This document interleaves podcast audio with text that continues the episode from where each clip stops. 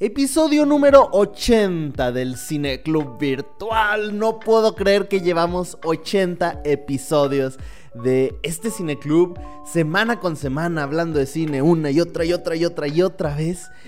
Qué increíble, la verdad. Ya en diciembre cumplimos tres, dos años, creo, dos años con este Cine Club. Es maravilloso, la verdad. Pero bueno, hoy vamos a hablar de Jigoku de Nasewarui o Vamos a jugar al infierno. Qué maravillosa película. Estoy muy despeinado. Ayer fui a una fiesta para despedir a mi amigo Eder, así que estoy un poco crudo y un poco... Um, Ah, solo diré que me dio el monchis para aquellos que, conozcan esa referencia y sepan lo que significa. Pero bueno, Eder se nos fue, pero pues bueno, seguirá siendo parte de este Cine Club virtual. En esta ocasión no nos pudo acompañar, pero Mora y yo estuvimos hablando de esta maravillosa película. ¿De qué trata? Vamos a jugar al infierno. Es acerca de un grupo de chavitos que quieren hacer cine llamados los F, porque no voy a usar la F word aquí en YouTube, para los que nos están escuchando en YouTube. F Bombers, que quieren hacer cine. Sin embargo, esta historia se cruza con la historia de una pandilla, de una banda de, de, dos bandas de yakuzas, unos muy tradicionales utilizando kimonos y otros lo más parecido a los gangsters hollywoodenses con trajes muy formales y utilizando armas de fuego por la búsqueda de una, de una chica que actuaba de niña en comerciales que quiere ser, bueno, que le imponen el sueño de ser estrella de cine. Entonces todo esto se cruza para que al final eh, los F-Bombers quieran grabar una película con ella grabando en acción real, como si fuera un documental, una pelea entre los yakuzas. Una película divertidísima, una película muy exagerada, muy ridícula, pero no tomen la palabra ridícula y exagerada como algo negativo. Es el tono de la película, la película lo sabe perfectamente, pero si la película te dice cuando lo estás viendo, esto es ridículo y exagerado, ¿verdad? Ah, pues ¿qué crees? Lo vamos a exagerar todavía ¡oh! más para que te diviertas las dos horas que dura esta película. De verdad, es una, es una cosa que, Yo y... Vamos, voy a contarles algo ante, como parte de la introducción. Yo y Mora, cuando estábamos en la prepa, eh, pues siempre, siempre hemos sido amigos desde, el kinder. Eh, fuimos al Festival de Cine de Aguascalientes a ver pues esta película que le exhibieron en el Teatro Morelos, el teatro donde se hizo la soberana convención de Aguascalientes, para que sepan que no solo sé de cine, también sé un poquito de historia.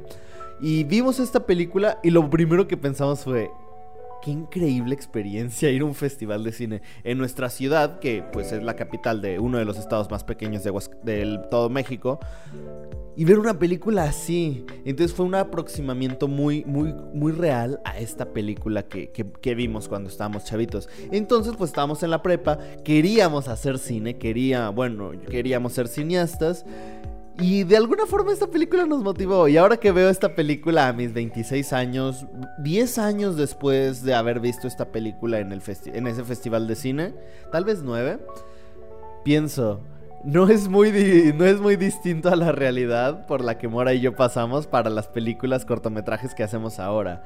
Me, justamente ahorita estoy en rodaje y de un nuevo cortometraje, pero pues está. Eh, me gusta mucho el, entusiasmo que estos chavitos tienen al hacer esta película y el entusiasmo que nosotros. Es una película con la que, si tú eres un cineasta independiente, estudiante de cine o estás haciendo cine, definitivamente te vas a identificar, porque todos empezamos de alguna manera y vaya manera en la que la película te contagia ese entusiasmo de hacer cine. Justamente por eso es la película de esta semana, porque durante todo noviembre Vamos, tenemos nuestra categoría de Movies About Movies, películas sobre películas. Vamos a ver cuatro películas en noviembre acerca de pues, lo maravilloso que es el cine. En esta ocasión empezamos con Vamos a jugar al infierno, Why Don't You Play in Hell. Y Mora y yo no solamente hablamos de la película, sino que también hablamos acerca de este cine de acción.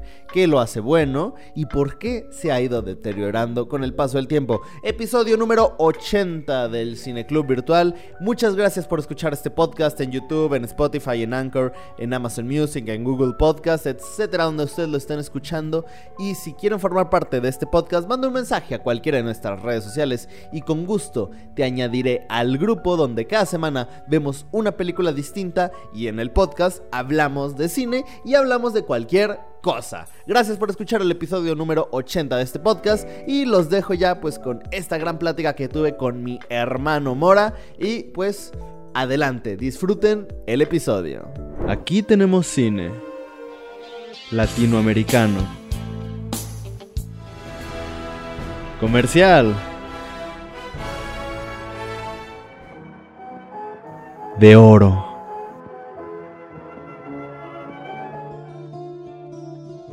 De autor. Documental. De culto. Experimental. Cine Club, un espacio para todo el cine. Corría el año del 2013. ¿Lo recuerdas? Sí, tengo mi boleto en casa de mi madre. No mames, que todavía lo tiene. Sí. Yo también lo guardé, pero pues. Se Ah, lo regalaste a un amor. No, no, pues es que yo tenía mis boletos del cine los tenía guardados en una cajita que tenía forma de consola de videojuegos, la, la diseñé para preprensa y de un día para otro, pues no sé si la tiraron, desapareció, no sé qué le pasó y ya. Y ahí tenía un boleto muy importante, el de La La Land. no, y tenía pues de mis primeras citas con varias chicas, de cuando fui a ver Animales Fantásticos con Julieta, de cuando fui a ver eh, Blaze Runner y de un montón de... De hecho, creo que entre todos esos boletos creo que hay como 12 chicas distintas. sí, vaya. Pero sí... Y... Cuando, ¿sabes? Cuando, cuando, ya ves la gente que escribe diarios o que escribe cuentos y cuando muere, encuentran como sus diarios secretos o sus cuentos no editados o sus pinturas, este, de, que hizo en la casa. Ajá. A, a ti te van a encontrar tus, tus boletos y van a armar tu biografía con eso. Ajá. Oh, no, mira, en esta. Esta semana vio dos películas súper deprimentes. ¿Qué habrá pasado en su vida? Oye, sí. Es buena idea. O podrías tú hacer una película de alguien que deja sus boletos de cine en después de morir y, y van descubriendo cómo fue su vida a través de eso. Como la de Cartas a Julieta, ¿la has visto? No, pero me imagino.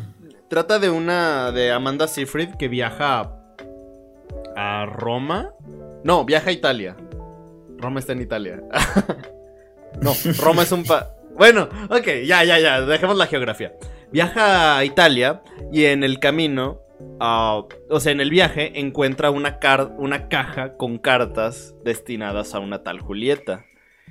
Y entonces, junto a un tipo que al principio. Ah, es la típica comedia de. Ay, voy a ayudar a este tipo mientras estoy con mi prometido. Pero al final el prometido ya no me. no- se, me di cuenta de que es un patán y me quedo con mi amigo.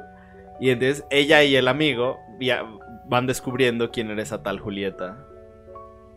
Ah, Y van a entregar las cartas. Está muy bonita, sí. Ay, sí, sí creo que sí, algo he visto. Está, está re, está re linda. Pero bueno, dejemos el melodrama y el romanticismo a un lado para hablar de. Ahora sí. Hace 13 años. No, no, no. En el 2013, hace 11 años. El único festival de cine de Aguascalientes con ese nombre tuvo, tuvo lugar. Estaba bien raro ese festival.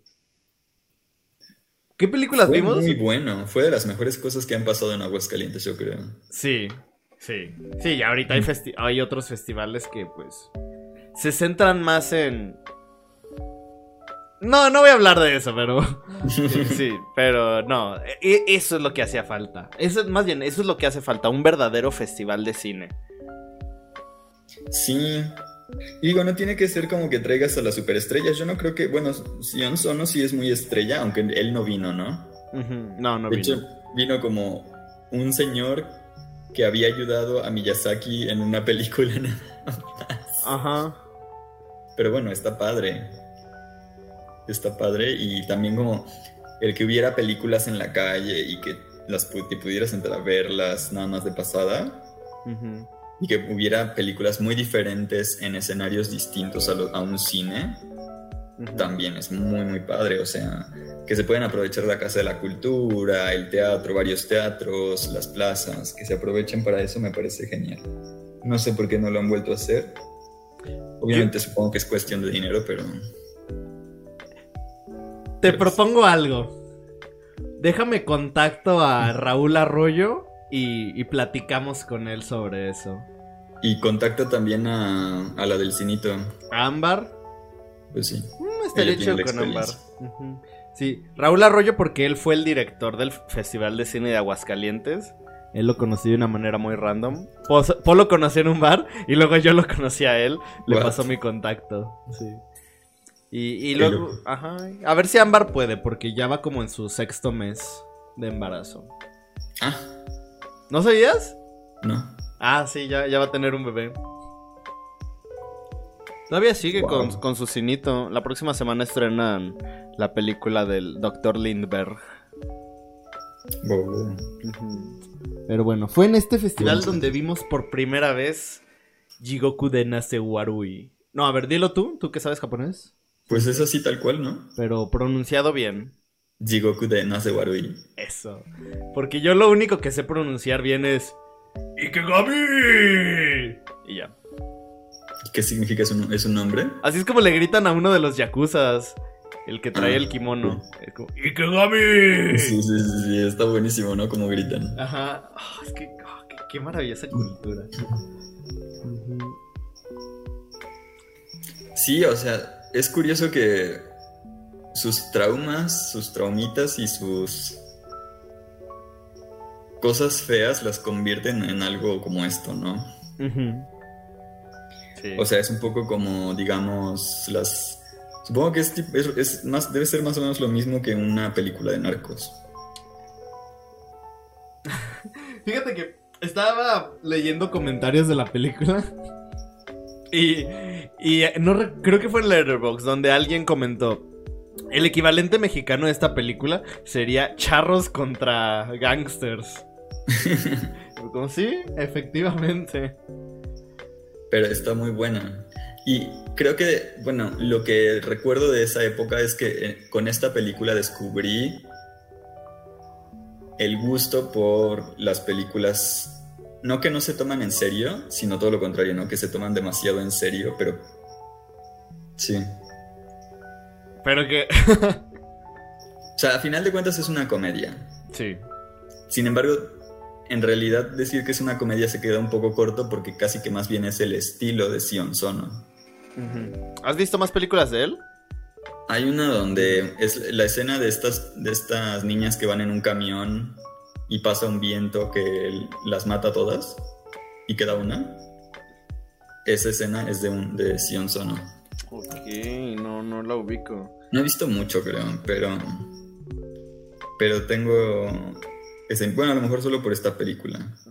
Porque uno tiene una filmografía súper larga, o sea, en total lleva 62 películas como director.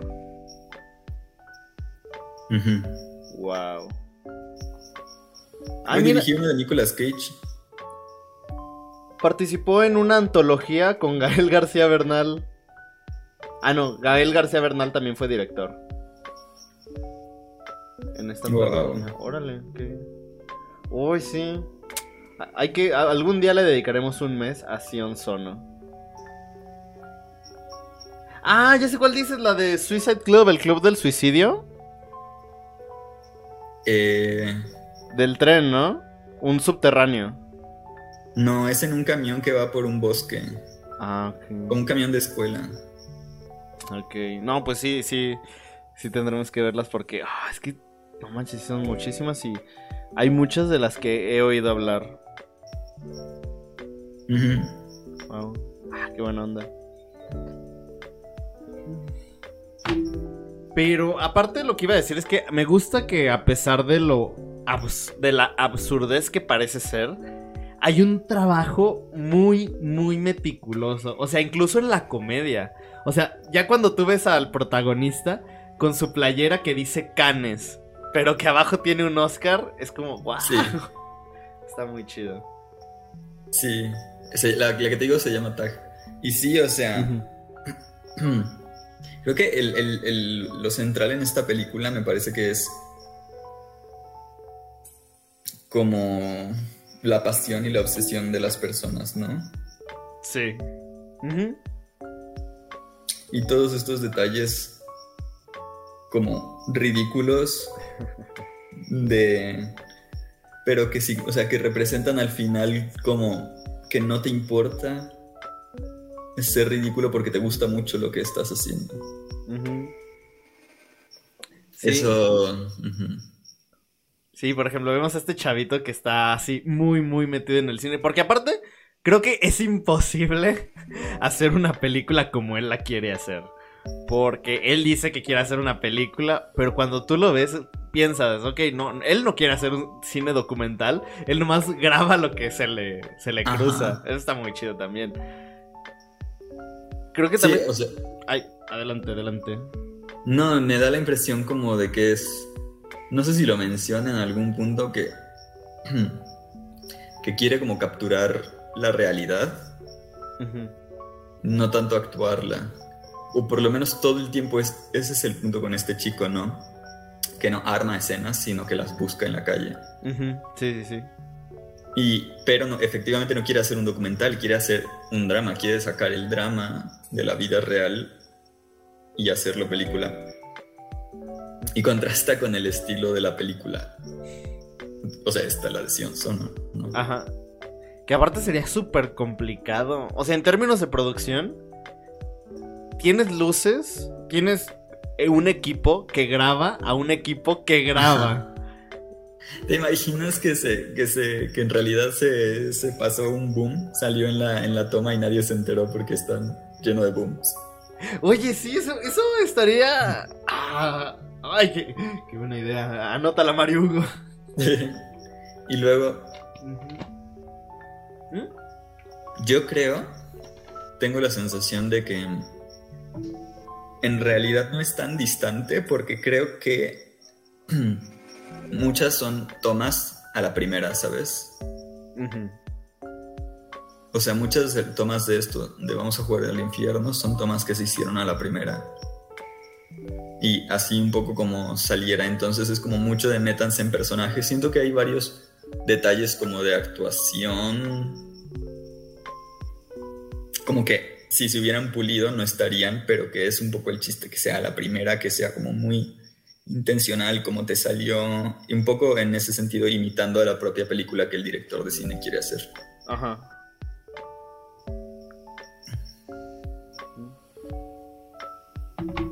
Sí, porque al final es, es una película sobre un chico que quiere hacer esa película.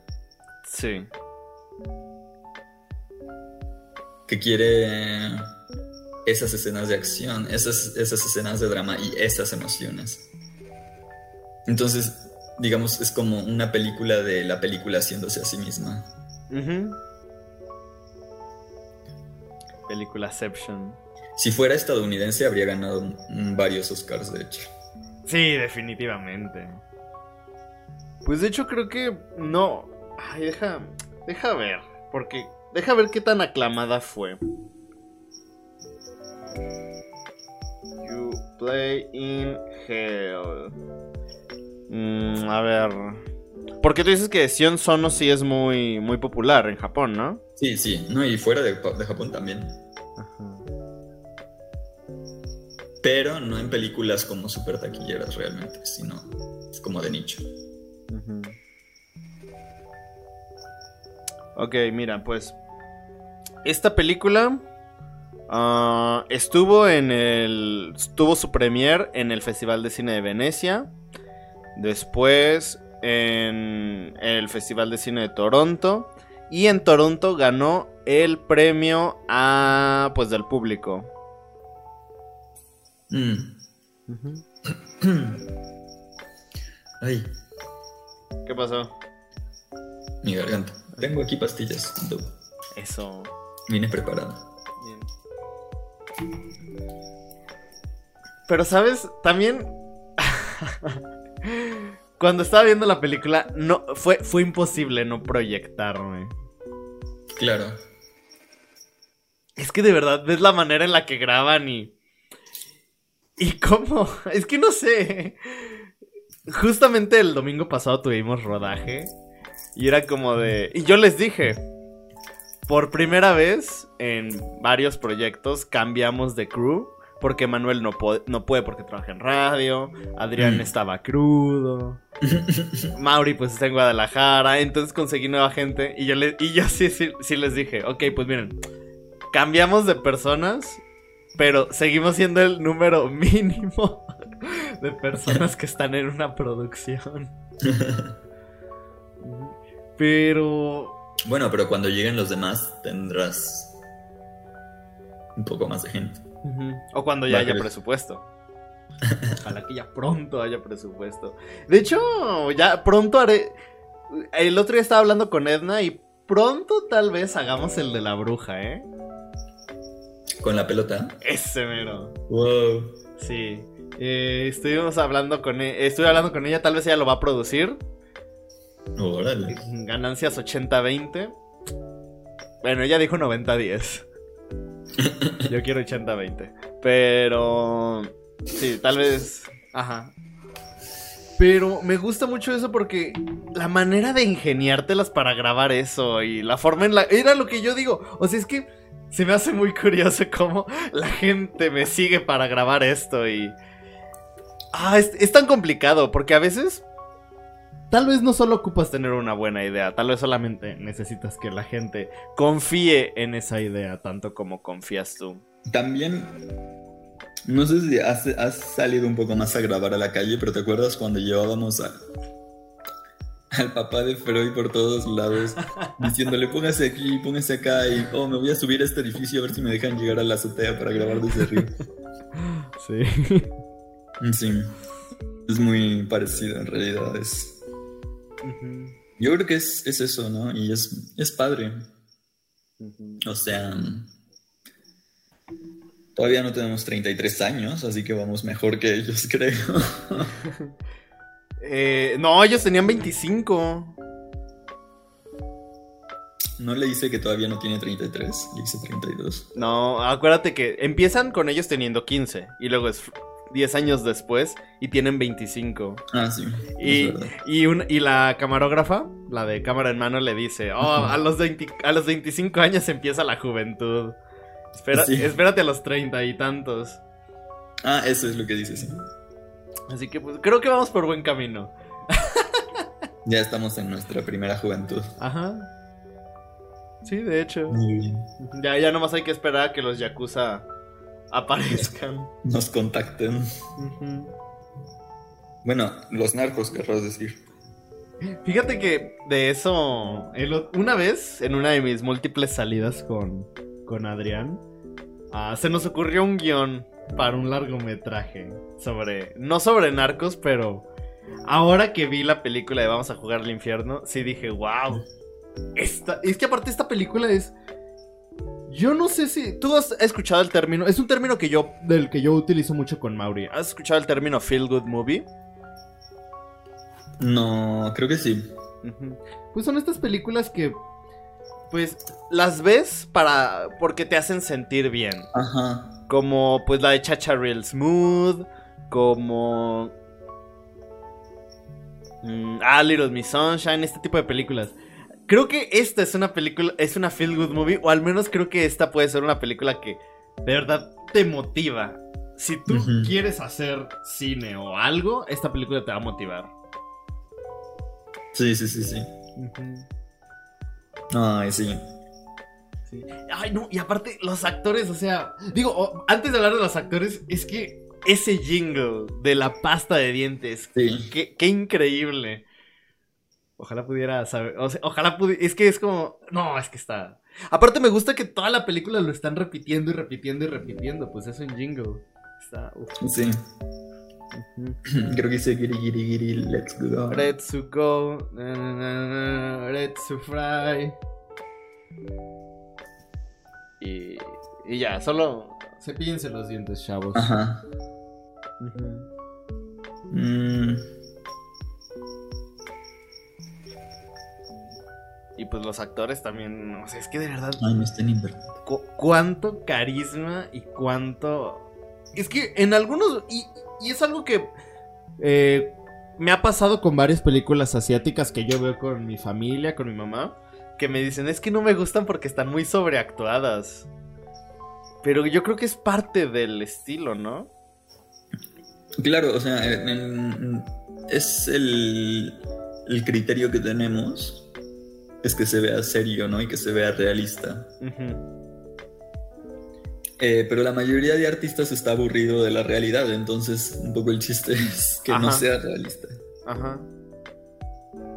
Mm, exacto. Es como, por ejemplo, tú ves películas de, de antaño, de cine mexicano, y ves a esta mujer rica en su habitación. Y llega un hombre a decirle, ah, dime un nombre, dime un nombre. De mujer. Ah, de mujer. Ajá. eh, Martita. Ah, Llega y le dice, O es Mar- dramático. ajá, sí, es dra- sí, algo Creo más dramático, más dramático. El nombre Aurelia. Aurelia. Oh, qué buen nombre para una institutriz. Eso, me gusta Aurelia. Entonces llega un hombre y se acerca y toma su mano y le dice, Aurelia, necesito que sigamos viéndonos. Cada día sin ti es Claro como que- si me apuñalaran el corazón. Y entonces Aurelia lo suelta y camina hacia la ventana. Y lo ve, lo ve de reojo y se voltea de nuevo y es como, no, don... Dime un nombre de hombre. Ah, no, don Rogelio. No podríamos. Y esos movimientos y que se... Lo que usted piensa es imposible. Pero Martita. ¿Que no era Aurelia? Ah, pero Bueno, Marta Aurelia. Marta Aurelia. Yo la amo. ¿Es que acaso todo lo que le puedo ofrecer no es suficiente para usted? Suficiente y más. Pero no es suficiente para, como dices, um, sortear las barreras del amor. o no sé qué. No, creo que ese diálogo no, no sería de Aurelia. ¿O sí? No lo sé. ¿No era una institutriz? Ah, sí, sí, sí. Bueno, ya. No- nominación al Oscar. Mejor interpretación en un podcast. Gracias, gracias. Le, le ganamos a Fausto y a Leyendas Legendarias. Muchas gracias. Y me, ¿sabes qué me sorprende? El ritmo de la película es increíble. O sea, no para, no para, no para. es increíble y y transmite la información de una manera súper eficiente, muy impactante y este y fluida, ¿no? Porque a los 15 minutos ¿qué ha pasado? Ah, mataron, o sea, arrestaron a la esposa porque entraron a su casa y ella mató a los yakuza, entonces el otro yakuza enfrentó a la policía y tenía que este entregarse, pero no lo hizo. Y escapó. Luego, estos chicos que están grabando, que conocen al, al amigo. Ajá. Ah, la el pelea de huevos, luego con las pandillas y luego ya con el Bruce Lee japonés. Es un montón.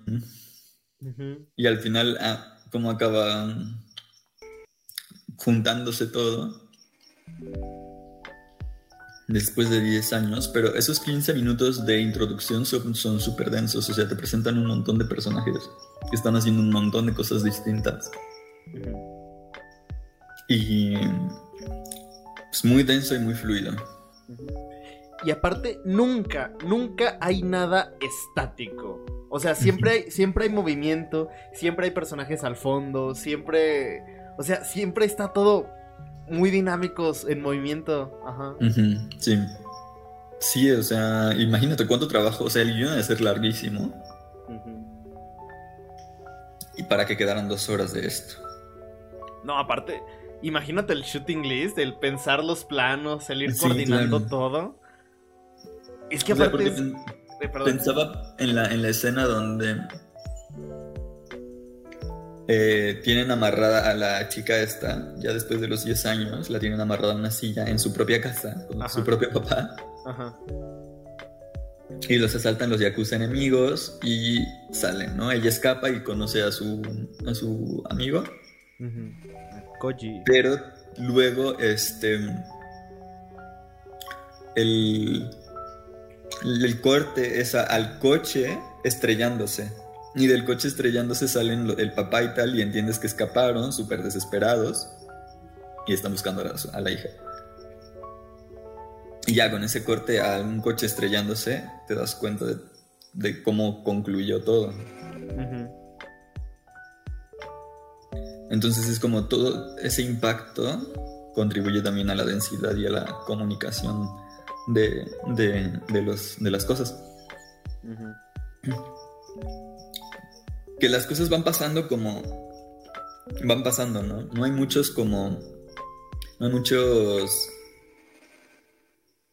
entonces o por qué es o ya ves esto de alguien hay, hay como uno de estos famosos creo que de animación directores de animación no sé si hacían ay como una comedia no sé si era eh, padre de familia o algo así, pero el punto es que. O. o, o, Adventure Time, alguno de esos, que decía que tienes que poner. O Gravity Falls, no me acuerdo. El punto es que tienes que poner. Pasa esto, pero pasa otra cosa. O pasa esto y entonces pasa esto. Para que haya una conexión entre los eventos. Y se sienta como un hilo conductor de causalidad. ¿Me puedes dar un ejemplo? Y no que las cosas pasen arbitrariamente como de manera aleatoria. O sea, por ejemplo, el protagonista va a un templo a buscar em, un objeto mágico, pero el monje del templo no está dispuesto a dárselo porque hay un dragón que está este, destruyendo las montañas. Entonces, el protagonista tiene que ir a vencer al dragón y así obtener el objeto mágico. ¿Sabes? O sea, como por esto, para esto, entonces, en lugar de eh, el protagonista va a vencer a un dragón y entonces llega un monje que le da un objeto mágico y con ese objeto mágico vence al dragón. Ok, ok. Ok, ya, ya, ya entendí. O sea que las relaciones no sean de I, porque el I es que pasa espontáneamente, que no hay una relación causal, sino que se juntan cosas. Es como coincidencia. Ajá. Esta oh, película es como mucha coincidencia, lo cual podrías pensar que pues significa que está mal hecho, pero en parte yo creo que es la estructura propia de la... De la película. Claro, no, no yo no diría que está mal hecho. Y al final además sí se junta todo, o sea, las cosas van pasando como de manera aleatoria hasta que se juntan. Creo que lo único coincidental ¿Esa palabra existe? Sí, supongo, ahora que la dijiste. Ah, eh, ya existe. Yo, eh, Rae, pongan mi foto en el diccionario junto a esa palabra.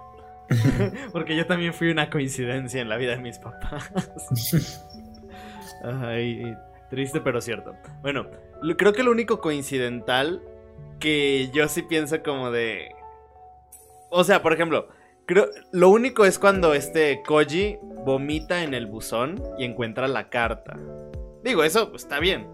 Pero que justo encuentra al director en un bar. Es como. Ajá. ¿Cómo lo encontró en el bar? O sea, en su casa tal vez, pero en el bar. Claro, claro, sí, sí, o sea, ese es el. En su, en su cita. Que aparte no, no, no, entendí bien eso de. Eso fue lo único que neta me, sacó un poquito de onda. ¿Qué, ¿Qué, le estaba diciendo él a la chica? A la de su cita, que le está narrando toda esta atmósfera. ¿No era una historia inventada? Sí, pero... ¿Como de una película? Pero, pero guay. O tal vez así es él en, todos los aspectos de su vida. Siempre contando historias. no, pues no lo sé. Que aparte esa escena me gusta mucho. Me gusta cuando van en la camioneta y todos están como de, ah, sí, bésala, bésala. Sí, Simón. Sí. Hmm. Está muy buena, me gusta mucho, me gusta mucho la acción, me gusta mucho como la intensidad de la película todo el tiempo. ¿Cuál fue tu personaje favorito? El de la película. ¿Ese? Sí. Ah. Ese. y el. El Yakuza este de las. De la ropa tradicional. Ah, Sobre todo por esa parte. O sea, es más chido al inicio. Porque después le entra esto como de la pedofilia. sí, sí. O sea que no hacía falta además, ¿no? Bueno, no sé, a lo mejor en realidad están todos locos. La chica vive en un ambiente de violencia súper densa. Y también el otro chico es un, el, el, el, el Bruce Lee japonés es un pandillero. Ah, los, los, otros vatos no están haciendo nada. Están encerrados en una cueva, en un edificio abandonado. Y. Y la niña pues es medio, es medio psicópata y está muy, muy mal de su cabecita, ¿no? O sea, pobre, te digo, en parte es entendible porque... Si, si, vives con los Yakuza toda tu vida, pues yo creo que acabas así. Pero bueno, sí, sí está llena de como de gente con problemas. Y como que lo aligera la película, ¿no? O sea, no se centra en el drama de sus problemas, sino en cómo esos problemas los caracterizan. O sea, cómo los les dan personalidad y, hacen un personaje. Pero me gusta ese, ese Yakuza porque no sé, me da risa, es como muy tonto. Y también como entusiasta. Y aparte, esa escena donde la chica llega con su novio y, le mete los vidrios en la boca y lo besa, es como, wow, qué, Es la escena que yo más recordaba desde el 2013, es la que más se me ha quedado grabada, la he visto un par de veces después. Ajá. Pero esa es la que siempre me queda más grabada, además todo el amarillo de la imagen. Sí, sí, sí. Y aparte hay un vidrio que se le sale aquí de la mejilla. wow. Que incluso, solo también hay una escena donde sí se nota luego, luego el prostético. Y es cuando a, Koji le cortan la mano y está como sujetándose el brazo. La, cámara la pusieron de una manera a tres cuartos donde se veía que pues su brazo real estaba en su espalda. Y que ese no era el brazo. sí, sí, sí, Ayer que le estaba viendo fue como de. sí, no sé, yo creo que sí era la intención de que se viera así. Sí. Además, no es la única también, por ejemplo, cuando le cortan la cabeza a papá Yakuza. También se ve medio raro. Eh, pero no, no es el chiste como hacer los mejores efectos. En general son como muy prácticos, ¿no? Y eso. Al final de cuentas, yo siento que siempre se ve mejor que. ¿Que por computadora? Sí. O sea, lo que a mí me gusta en las películas es que se vea que son películas. Que no pretendan ser como si tú estuvieras ahí. Porque no sé por qué se... O sea, no sé qué aporta eso, supongo. Que si no fuera la norma, el, que pareciera que tú estás ahí. Sería interesante, pero... Pero... Pero no sé, quizás porque es la norma y ya estoy aburrido simplemente. Es que aparte es una tendencia muy, muy actual. Digo, actualmente el boom que estamos viviendo en el cine comercial es el de los superhéroes. Y hubo un tiempo donde el cine de superhéroes, digo, mantenían una estética única, por ejemplo Batman y así. Pero ahora todo, toda película de superhéroes se centra en que parezca que podría ocurrir en el mundo real. los problemas son políticos, conspiraciones de empresas, de políticos, ta, ta, ta. Ya no es simplemente el guasón llenando a la. Llenando. llenando a la gente con sus químicos. Ya no es el pingüino soltando pingüinos explosivos por la ciudad. No, ahora es este esquema del gobierno tiene planeado utilizar a las empresas. Y así.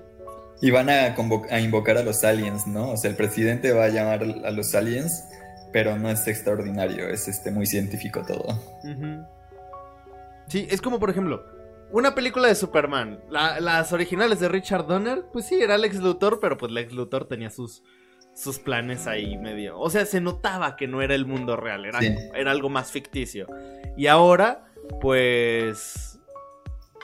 No sé, esta, esta película de The Man of Steel de, de Zack Snyder, que a pesar de que me gustó, pues sí, se nota que evidentemente, digo, Christopher Nolan era el productor y que querían que fuera como el un mundo como este, pero con Superman. Sí. Y, y no sé, creo que realmente hace falta que hagamos eso, que empecemos a crear estas historias fuera del mundo real y empezar a crear estos mundos exóticos que no conocemos. ¿Has visto el tráiler de la secuela de Avatar? No. ¿No? Ay, no, es que se ve increíble. Es que justamente vi un tweet que. donde mostraban, por ejemplo, una captura del tráiler de La Sirenita. Una captura del tráiler de Black Panther, donde ahora el villano es Namor. Y una captura del tráiler de la nueva de Avatar, que es Avatar The Way of the Water. Y en la de la sirenita muy oscuro y se veía como el mar normal. En la de Pantera Negra también. Como si lo hubieran grabado en, el, en el fondo del mar. Pero cuando ves el tráiler de Avatar, te das cuenta de que James Cameron no quiso replicar el mar, el océano, la fauna del mar, sino que él dijo, vamos a crear este universo porque aparte es otro planeta, y cómo se vería el mar, cómo se verían las plantas, los peces, los animales, la fauna, todo en ese espacio. Sí, completamente, porque... Ay, pues, como que, de hecho, no sé si se, si se, si buscan esto de, ¿sabes? Los, como assets, los presets, los presets, assets, los como que ya están hechos, el agua, digamos, ya hecha con una configuración de luces ya hecha y digamos todo ya hecho porque porque las animaciones son muy complicadas y cuestan mucho trabajo que tiene sentido pero pero entonces no hagas una no sé o sea tendría que quedar todo bien y la verdad es que nuestros em, nuestros nuestros criterios o nuestros estándares están muy bajos. Por ejemplo, los colores es un buen ejemplo porque para nosotros basta cualquier gris. Porque en los grises se ve muy realista, combinan muy bien. Muy desaturado, ajá. Sí, o sea, cualquier color que tú pongas sin saturación junto a otro sin saturación va a combinar bien. Ah, y aparte, en términos de postproducción, ayuda más porque cuando tú agregas este contraste más marcado de colores, ah, las cosas se diferencian y entonces es más fácil notar cuando un objeto por computadora no está ahí. Exacto. Por eso la saturación, por eso a veces se ven muy oscuras, porque es más fácil mezclarlos. Sí, en las sombras, literalmente. Y eh, si te fijas, muchas películas así como de mucho presupuesto actualmente están hechas así las de Infinity War, las de las de la Liga de la Justicia, incluso la de bueno, la de Thor, este Love and Thunder, como que sí intentaron meterle más color, pero en general cuando, cuando están en el mundo normal es lo mismo, lo mismo en todas. Tienen un poquito más de color que las las de DC, que ya creo que les están metiendo también más color, pero es muy poquito. ¿Ya viste eh, Black Adam? No. Ah. Pero por ejemplo, esa también es muy gris. Sí. O bueno. Es muy, muy, muy sepia. Ajá, pero digamos monocromático. Eh, ándale, eso, esa era la palabra. Por ejemplo, iba a hacer una comparación. Por ejemplo, actualmente dos de estas series de, podemos llamarlo, temática medieval, que más suenan son The Witcher y la de la Casa del Dragón. A mí lo que me a mí lo que no me gustó de Witcher es que de verdad se siente como muy medieval. Digo, sí hay monstruos y esos, pero es muy ah, es como ver una película de época de Robin Hood. En cambio, por ejemplo, lo que pasó con Juego de Tronos es que ahí de verdad creaban estos mundos. Digo, obviamente todo, todo se veía muy medieval, pero era como que, que notaras la diferencia entre, por ejemplo, King's Landing, Invernalia, entre Dorn, entre... ¿De dónde era Marjorie? Evergarden, ajá, que se notaba mucho en cuanto al diseño, en cuanto a los colores, la luz, la, la, escenografía, todo. Pero The Witcher es como de va de un castillo a otro y cada castillo se ve muy parecido a. Sí. Además también es muy gris. Y es curioso porque creo que por eso se está peleando Henry Cavill con el director, ¿no? Pues ya, ya, ya renunció. Ah. Ya, ah, pues no sabía, sí. Henry Cavill ya no va a ser Gerald de Rivia. Lo hacía bien, ¿eh? Esta va a ser su última temporada y ahora va a ser el hermano de, Thor, este Liam Hemsworth. Mm. Eh, porque lo que pasa con The Witcher es que los videojuegos como que se ambientaron en una onda un poco... No recuerdo si es antes, no, creo que es, es antes The Witcher que, de, que el 1 al menos. Antes que Dark Souls, o a lo mejor, o Dark Souls, eh, no. No, algo parecido, ¿no? En cuanto a colores y tal, no es Dark Souls tan como... Dark Souls es como más fantasía. Ajá. Y de hecho, curiosamente, los cuentos son más fantasía, pero rollo de cuento de hadas. La. Los videojuegos intentaron como ceñirse a una estética más de exacto, como medieval, como. Mm, como. Mm, el lodo, el invierno, así gris y sin árboles y, muy húmedo. Entonces, sí queda como muy café, muy, muy, muy gris, ¿no? Muy, muy sucio eh, en los videojuegos. Y la serie pues trató de ceñirse a tomar como inspiración los cuentos, pero hacerlos como con... ¿Cómo es esto de... El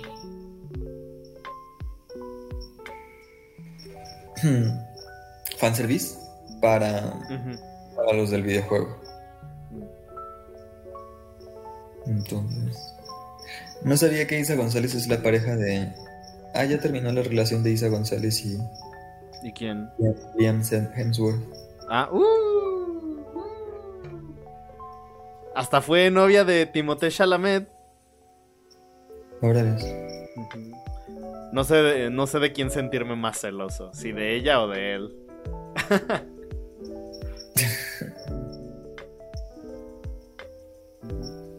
de hecho, hasta hubo rumores de que andaba saliendo con Jason Momoa.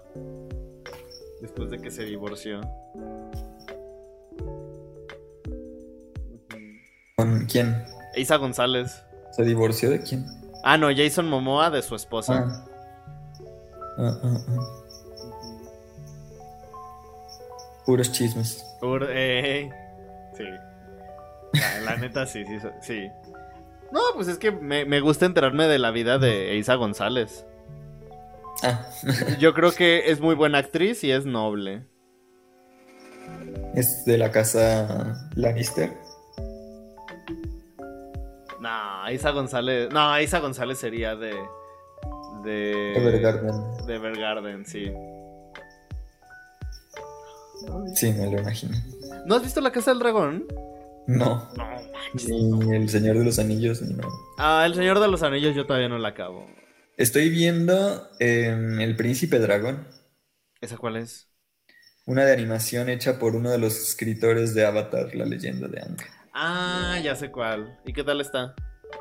Está muy buena, muy, muy buena, muy, muy recomendable, muy interesante, muy divertida y este...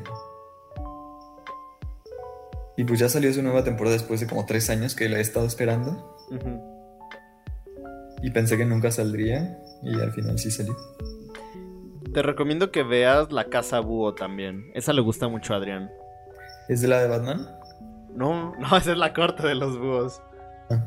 La que yo te digo, no la he visto, pero a Adrián le gusta y justo se acaba de ah, estrenar la tercera temporada. La Casa Búho. Luz, una adolescente segura de sí misma, descubre la entrada a un reino mágico donde se hace amiga de Eda, una bruja rebelde, y de King, un guerrero diminuto. A pesar de no tener poder, Luz se convierte en la aprendiz de Eda para ser una bruja. Ay, mira, cuando ves el diseño de los personajes es como muy, muy de estas series que le gustan mucho a Adrián. Y estos diseños que se replican tanto, pero tanto. No sé si es por lo sencillo Es como o sea que los... ¿Mm? Que si lo quieres dibujar es fácil de dibujar o... Más o menos, sí. Pero es que al ver estos diseños, yo veo a Gumball, veo a Steven Universe, veo a Dipper, veo un montón de personajes. A Stars versus las fuerzas del mal. O sea, es como un, un diseño muy... Es como un... ¿Cómo se llama cuando algo se va repitiendo? Mm, ¿Prototipo? Una tendencia. Ah. Una tendencia de diseño de personajes muy, muy actual en muchas de estas series animadas. Mm.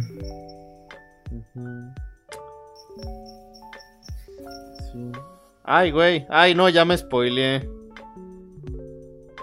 Ah, ya me spoileé. Bueno, si yo me spoileé, todo el mundo se va a spoilear. Creo que Eda y King se, hacen, se terminan juntos y Luz se enoja. ¿Luz? Ah, pobre Luz. Digo, asumiendo que sé quién es Luz. Ah. Vamos, quién sabe. Ya no voy a ver imágenes en Google porque me spoileo.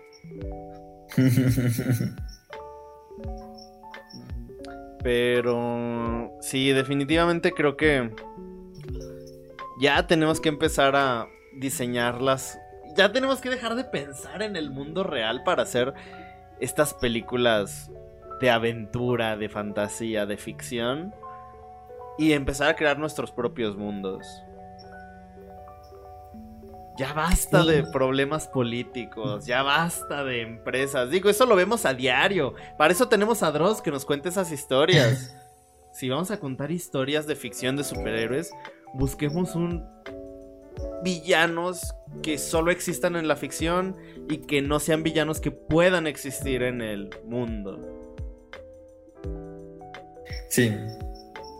Sí, es buen digo, o sea, no, no tiene que ser de una u otra manera pero sí siento que no tenemos suficiente o que tenemos una perspectiva muy limitada de lo que se podría hacer con, historias, porque si lo piensas está, vamos a jugar al infierno como dijimos, rompe la, la, estructura un poco y, no, no hay ningún problema y también sus personajes son otro, de, otros, de otro tipo, ¿no? Con otras ventajas. Y, y pues, no sé, es una. A mí me parece muy disfrutable. Muy linda la película, o sea, tiene muchas tomas muy padres. Por ejemplo, cuando está discutiendo el. Está. Cuando tira la moneda el papá mafioso para ver si va a dejarle el dinero al chico que dice, ser director de, este, director de cine. Ajá. Y está él con su secuaces sentado con su simbolito arriba. Se ve muy padre esa composición. O cuando la chica usa la claqueta para mirar a la derecha, a la ah. izquierda y luego al centro. Ay, sí, sí, sí. Oh, eso está increíble, sí. Y están muy buenas, muy trabajadas, muy o sea, muy muy cuidadas, ¿no? Y además yo creo que hay muchas escenas que no se ven, que se intentaron, que no salieron, que pero no sé, que, se hace con muchas, muchas ganas. Cosa que no se siente muchas veces en películas de Hollywood, o sea, que tengan ganas de hacer la película, ¿sabes? De hecho, eso es algo que el otro día le estaba platicando a mi tía de Acapulco. Y digo que se lo estaba platicando porque yo se lo contaba bien emocionado y ella nomás estaba ahí tejiendo. ignorándome. Porque vi varias películas de terror y era casi como si todas esas películas que vi tenían una escena en particular que se repetía en todas, pero el mismo orden de planos. Era, una persona está en un sillón, en una silla, lo que sea, viendo la tele, eh, haciendo lo que sea. Y escucha algo de arriba. Entonces voltea hacia arriba y ya, ahí está, primer plano. Corte, picada de ella subiendo la escalera. Corte, de perfil de ella una vez que subió la escalera caminando. Corte, un traveling desde atrás de ella siguiéndola para ver qué va a encontrar ahí. Esos, esos cuatro planos en el mismo orden en varias películas ah. distintas de terror. ¡Wow! ¡Qué intenso tu análisis! Escríbelo. Y públicalo en una revista. Ay, sí. Oye, sí. Ay.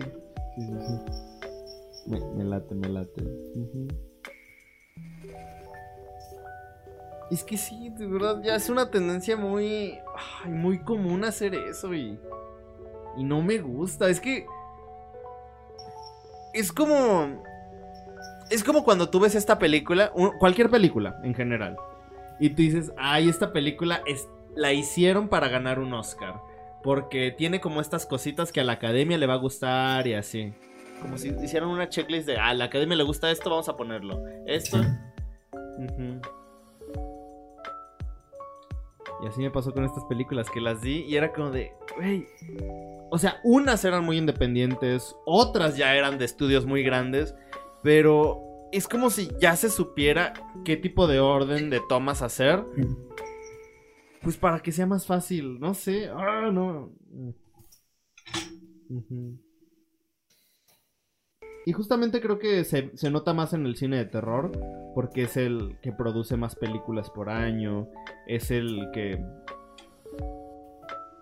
Pues el que muchas veces hasta cierto punto es más fácil de hacer, porque pues utilizas el recurso de recurrir, recurso de recurrir, el recurso de recurrir a los screamers.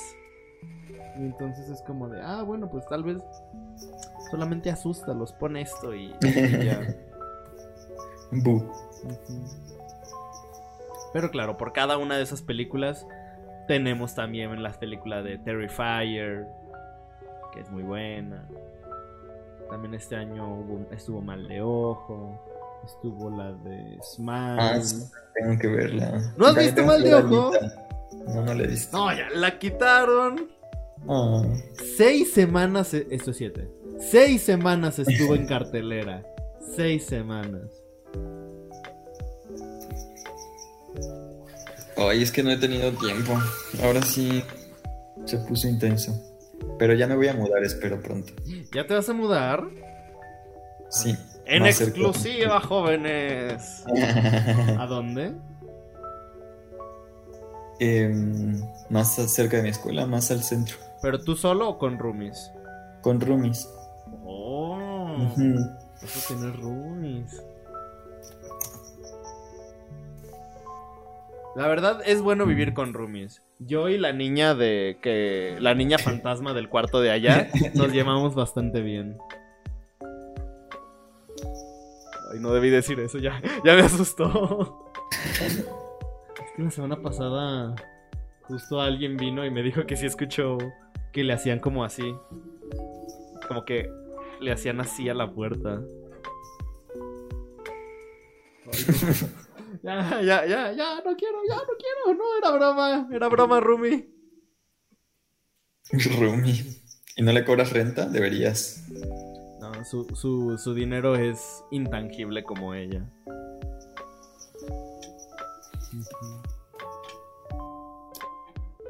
Ah, pues muy bien, te, te felicito.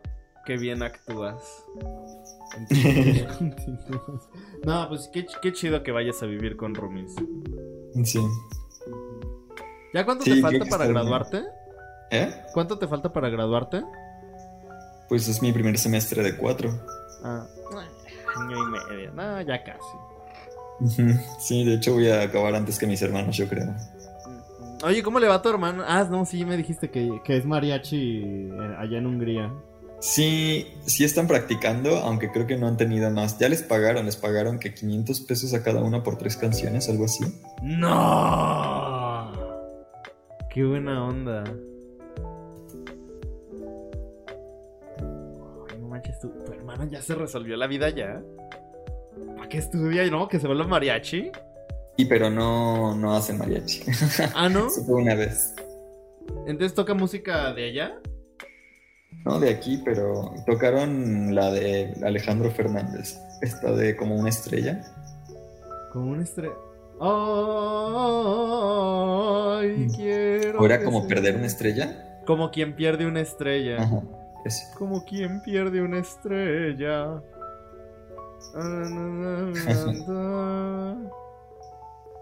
Como quien pierde una estrella. Ay, ¿cómo va? No. Bueno, esa. La que me gusta cantar a mí en el mariachi. Sí.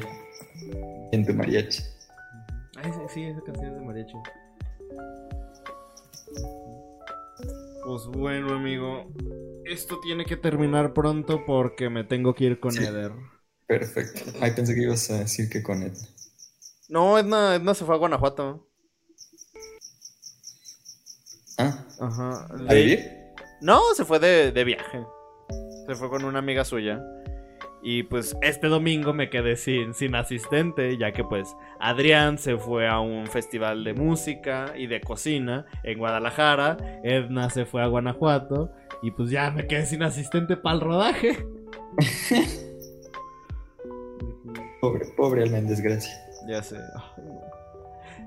Es, a- hacer cine no es como se ve en la película de... Bueno, sí. Sí es como se ve en Vamos a jugar al infierno. Sobre todo a los 15 años.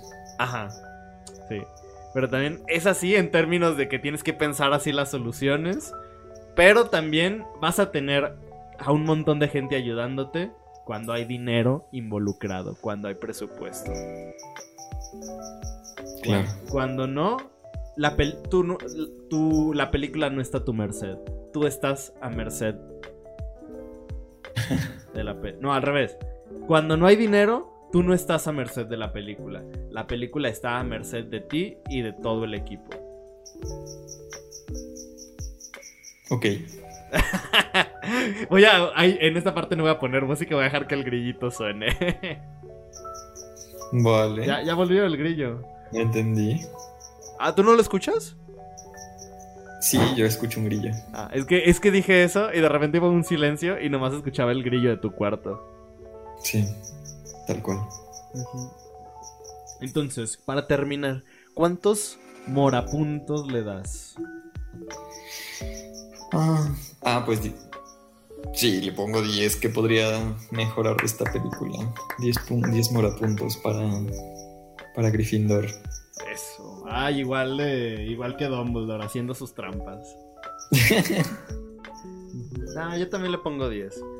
Fíjate que no recordaba nada del final. O sea, de verdad, no, no recordaba cómo terminaba. Ah. Pero ver esta película me, me hizo recordar Yo- mi pasado. Yo después de la escena de los de los de los cristales mm, eh, recordaba el, el final. Bueno, no el final final, sino el final este, o sea, la parte donde se están Todo el en el, en el castillo, ajá, Ajá. este, dándose a catanazos. Sí, yo también. Bueno, y Pero creo sí, yo tampoco me acordaba que termina el chico así como soñando con que todos ven la película y que no están muertos. Ajá. También que se mueren sus amigos, tampoco me acordaba de eso. Bueno, los matan. Creo que yo recordaba a todos los personajes porque de alguna manera, y eso es algo que me gusta de la película y que olvidé mencionar, pero ya lo estoy mencionando, me gusta cómo puedes diferenciar a cada personaje. Por su apariencia, por su vestuario. O sea, de verdad, logras recordar a cada uno de ellos. Ujú. Es- No. Sí, me encanta eso. Sí, sí, sí, sí. Lo que sí había olvidado era el jingle de, lo, de la pasta No. de dientes. Empieza con eso además. Ajá, sí. Justo en la escena inicial fue como de, oh, no manches, sí, ya lo recordé todo. Y sí, Sí. es una Giri, sensación. giri, giri, let's Let's go. Giri, let's fly. Y ya lo demás. Migi, migi, migi, migi, hashi. Creo que se hizo. Sí, creo que sí es eso. Migi, migi. Migi. Migi, ¿qué significa? Creo que es, no es una palabra completa. O como no sé cómo la dice. O no sé qué dice, pero migashi es lavar, o sea, cepillar. Migashi. Migi solo sería derecha. Ah, derecha, es cierto. Es que tengo un amigo que tiene un gato que se llama Migi. Y le puso ese nombre por la serie de Parasite. ¿Sí la has visto? Ese anime. Sí. El del monstruo que No, vive en las- su mano. ah, no, no, no, no. No, no, no. Es un anime de un Sí, monstruo, ¿no? monstruo que se adhiere a la mano derecha de un Ajá. chavito. Y era Migi por derecha. Ah. Ay. Aprendiendo japonés. Tus amigos son otakus, ¿verdad? Eh, no, ya, de hecho. Como, como tu tatuadora que su hijo se llama Aldebarán. Aldebarán. Nah, pero ella no es otaku, ella solo es fan de los caballeros del zodiaco. De hecho, aquí viene el comentario polémico del día. El otro día vi en Twitter que un tipo posteó. Era como la. ¿Tampoco usas Twitter aunque ya lo compró Elon Musk? Ah, yo ya pagué mis 8 dólares. ¿Ah, sí? No, claro que no. Te creo capaz. Es que no sé cómo pagarlo para empezar. Hace rato sí estuve buscando cómo pagar los 8 dólares. Porque. No lo hagan. No, pues los voy a pagar nomás un mes a modo de experimento, a ver qué pasa. Bueno, porque es la ma- supongo que antes no podías ser verificado si no tenías mucha gente. Mucha audiencia, ajá. Pero pero yo creo que no lo van a, o sea, lo van a quitar. Yo creo que incluso pronto va a vender Elon Musk Twitter. Pues mira, ya hay mucha gente que ya lo está pagando y eso.